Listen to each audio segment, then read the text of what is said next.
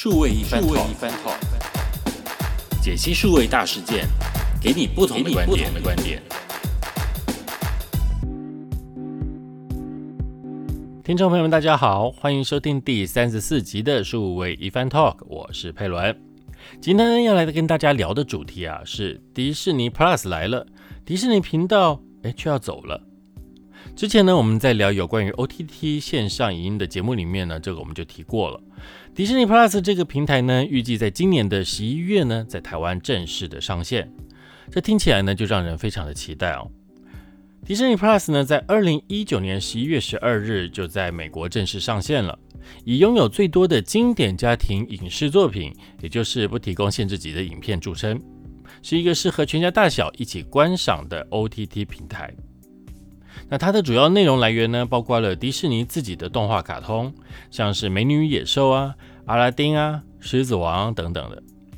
此外呢，迪士尼从早期呢也开始陆续收购了许多知名的影视制作公司，像是2006年呢收购了制作过《玩具总动员》《海底总动员》《怪兽电力公司》的皮克斯动画。那2009年呢则收购了钢铁人、蜘蛛人还有复仇者联盟的漫威娱乐。二零一二年呢，则是收购了《星际大战》系列的卢卡斯影业。二零一七年呢，又收购了二十一世纪福斯集团的部分业务，包括了福斯电影、福斯传媒、国家地理频道，还有星空传媒等等。整个影视内容呢，非常的丰富而且强势。此外呢，在全球的电影票房前十名里面呢，就有八部是属于迪士尼的，包含了第一名的票房破二十八亿的《阿凡达》。第二名呢，则是《复仇者联盟：终局之战》；第三名呢是《铁达尼号》；哦，第四名是《星际大战：原力觉醒》；第五名呢，则是《复仇者联盟：无限之战》；第六名的《狮子王》；第八名的《复仇者联盟》第一集；还有第十名的《冰雪奇缘二》。总累计票房呢，超过一百六十亿美元了，可以说是影业的霸主哦。因此，当迪士尼 Plus 在二零一九年十一月十二日正式上线的时候呢，就备受期待了。上线第一天注册人数也就超过了一千万人。短短三年的时间呢，截至二零二一年三月九号，全球注册的用户呢更是超过了一亿人。而 Netflix 呢，同期呢，它的全球注册用户则是两亿人。那过去呢，我们想看迪士尼出品的节目，你都怎么看呢？因为它是版权的关系，所以呢，必须要到各家的电视频道或者是 OTT 平台去找，看看呢谁有买到这部片子，提供这部片子，所以呢就有常常影片不齐全的这个问题。例如皮克斯动画全系列，你要到哪里找？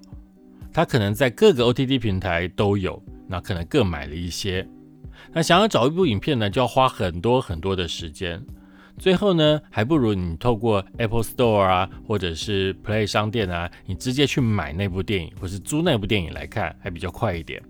而 Disney Plus 呢，这个时候呢，就完整的提供自己所有的影片，可以说是非常非常的便利哦。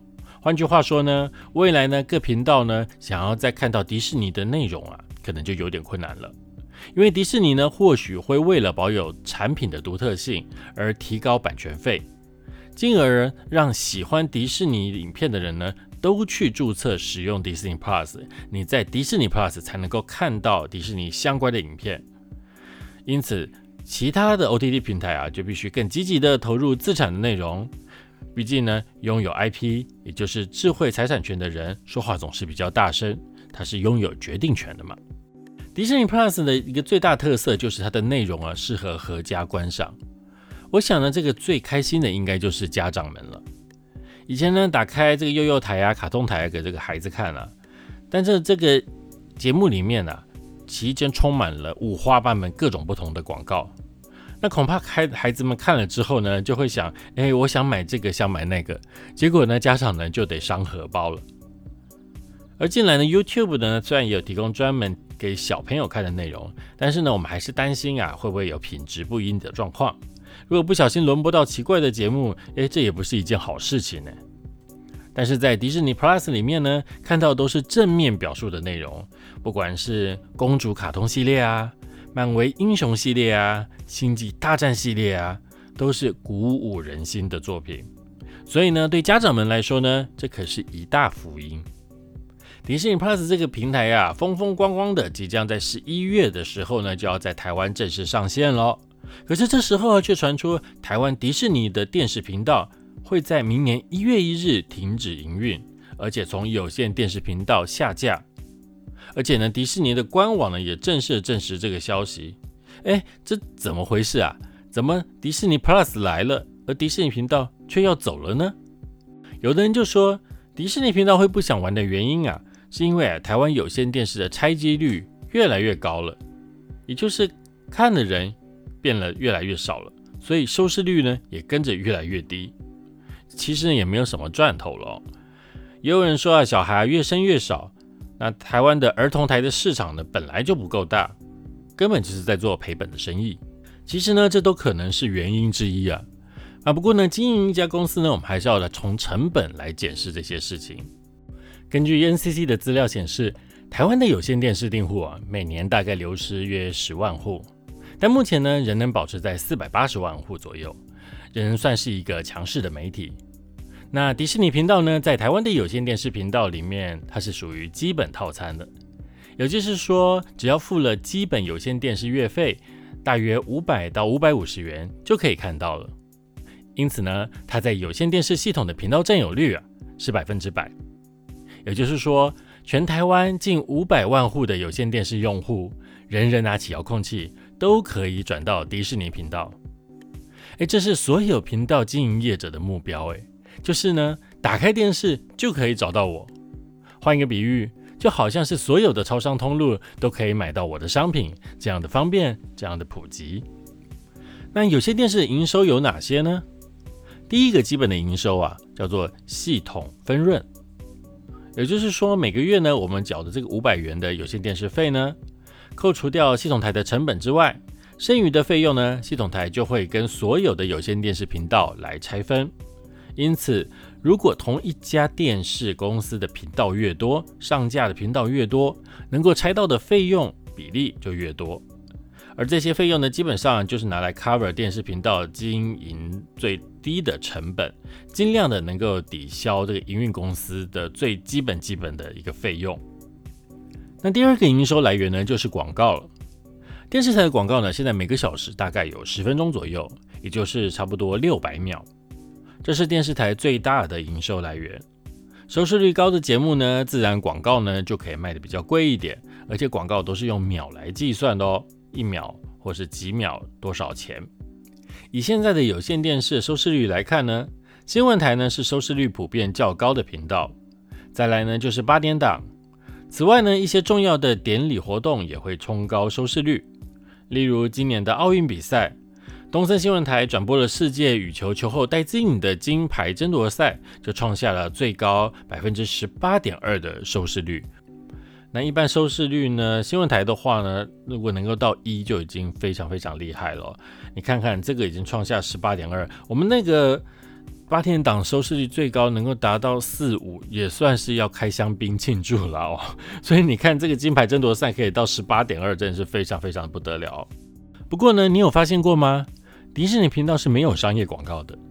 哎，这很有意思哦。这意思就是说，除了系统分润之外呢，迪士尼频道就没有最大宗的营收了。这的确呢是很特别的一件事情呢。可以猜测一下，迪士尼频道啊，应该是用来协助迪士尼这个品牌来生根在小朋友的脑袋里面的品牌印象。因为呢，在这个频道里面都没有其他品牌的广告出现，观众自始至终都沉浸在迪士尼的世界里面。因此呢，在未来，当小朋友在街上或者在网络上看到迪士尼相关的周边或是授权商品的时候呢，都会很直觉的被吸引，甚至呢，会想要去迪士尼乐园游玩的梦想。这种用潜意识打造迪士尼品牌生态圈的用心啊，它的价值呢，可不是卖广告收现金所可以比拟的哦。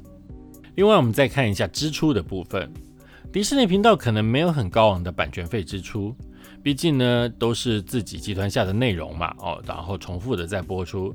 但是呢，也有可能啦，还是在集团下就是亲兄弟明算账，但那个费用呢，可能也是非常的优惠的。其实版权的费用呢，等同左手转告右手。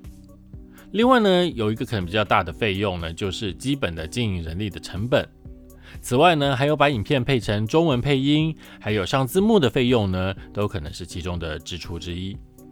那另一项支出呢，就是上架费。所谓的上架费呢，就是电视频道想要上架到有线电视系统里面呢，就必须付钱给系统业者。这就像把想把这个商品拿到便利商店里面卖是一样的。那你就必须付钱给便利商店才能上架，这个是一个资源稀有性的一个概念。那便利商店的货架有限嘛，但是呢，大家都想进来上架，所以呢，就可以创造一个门槛模式呢来获利。那同样的，电视频道的台数呢也是有限的，虽然目前呢加上数位频道呢可以多到两百多台，但是呢，观众转到七十台呢，其实就已经是一个极限了。